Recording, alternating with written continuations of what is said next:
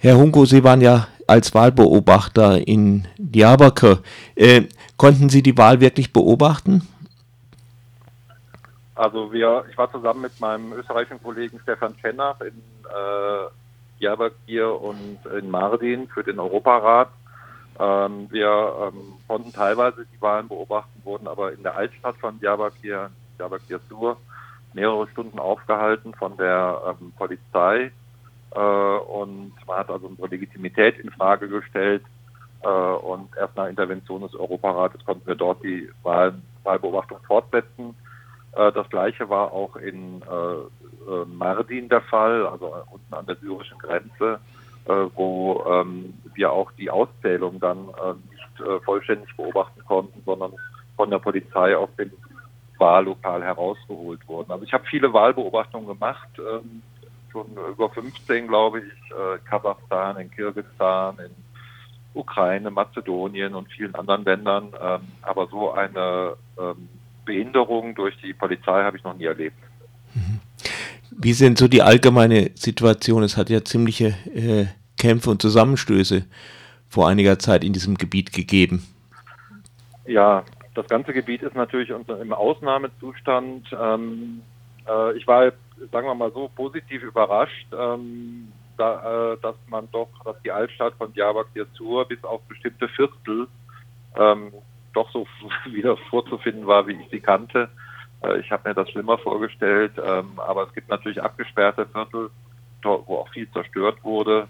Ähm, aber äh, äh, insgesamt ähm, ist dort, wo ich war, sieht man jetzt nicht so viel, auch von den Zerstörungen. Das ist natürlich weiter im Osten, in Zifre oder so, sieht das ganz anders aus.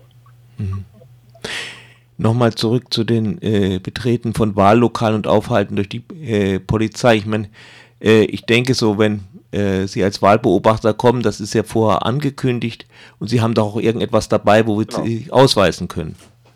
Genau, ich hatte, ähm, das ist ja, ich war ja offiziell eingeladen von der türkischen Regierung, hatte einen Ausweis auch der äh, obersten Wahlbehörde äh, und ähm, normalerweise wird das dann vom, von der ähm, zivilen Wahlleitung in den Wahllokalen ähm, überprüft, ähm, so wie ich das kenne, also aus, äh, aus anderen Ländern, auch früher in der Türkei. Äh, und ähm, die tragen das dann auch ein, wer dann da beobachtet hat und so. Ähm, diesmal war es ja so, dass die Polizei selbst äh, diese ähm, Überprüfung gemacht hat. Äh, das ist völlig ungewöhnlich und auch nicht zulässig, weil ähm, die Polizei eigentlich nur in Erscheinung treten darf, äh, wenn ähm, es irgendwelche Sicherheitsprobleme gibt und sich eigentlich auf den Wahllokalen ähm, äh, da äh, im Hintergrund zu halten hat, beziehungsweise 100 Meter Abstand auch zu halten hat zu den Wahllokalen. Das ist die Regel, auch nach türkischem Gesetz. Äh, das war überhaupt nicht der Fall. Aber dass die Polizei selbst praktisch ähm, äh, sagt halt, der darf hier rein und der darf nicht rein, äh, das ist ähm, äh, völlig inakzeptabel. Das habe ich auch noch nirgendwo erlebt.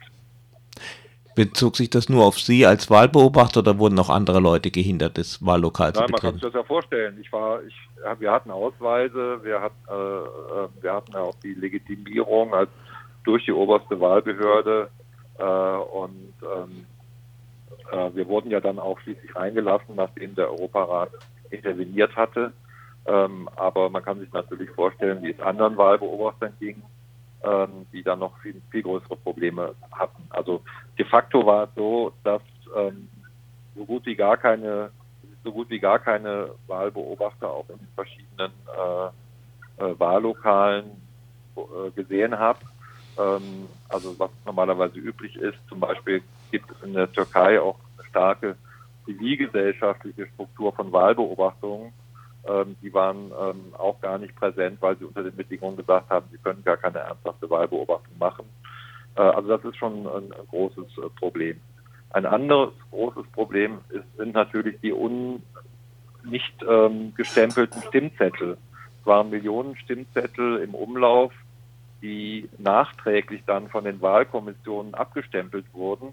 Normalerweise werden die von der obersten Wahlbehörde abgestempelt und dann zugeteilt zu den einzelnen Wahlbüros.